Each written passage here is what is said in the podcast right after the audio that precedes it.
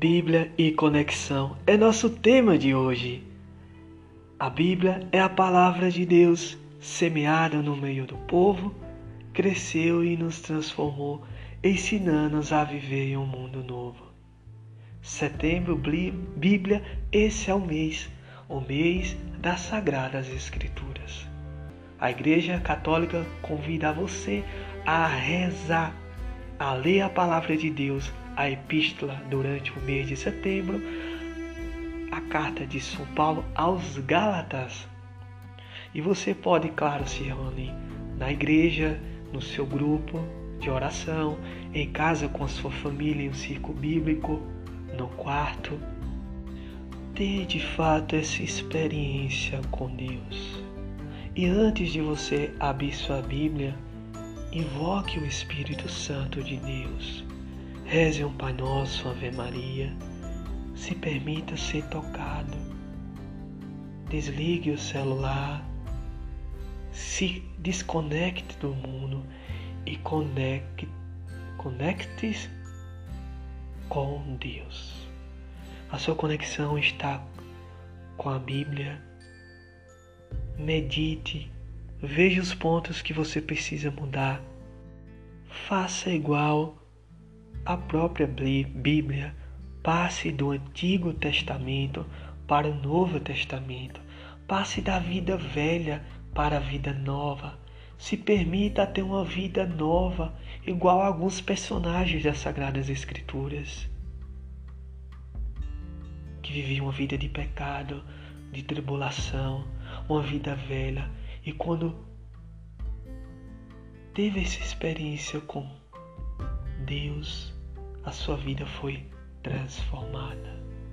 O cristão que tem uma experiência com a palavra de Deus e não é liberto da escravidão do pecado para a liberdade em busca de Cristo, ele não teve de fato uma experiência concreta que pudesse se tornar decidido e decidida a mudar.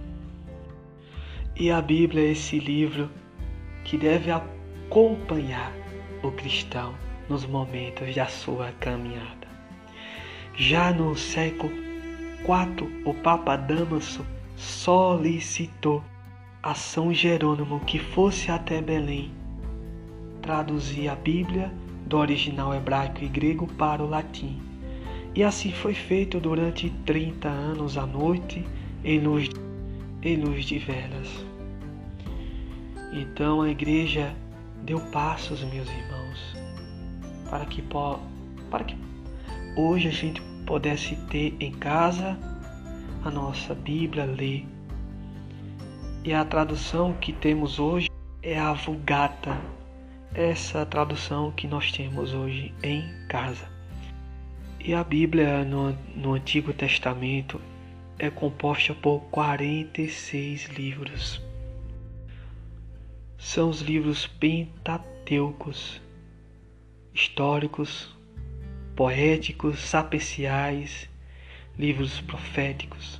Os Pentateucos nós temos cinco livros: Gênesis, Êxodo, Levítico, Números e Deuteronômio. Nos livros históricos, os Josué, Juízes, nos sapeciais, Provérbios, Eclesiastes.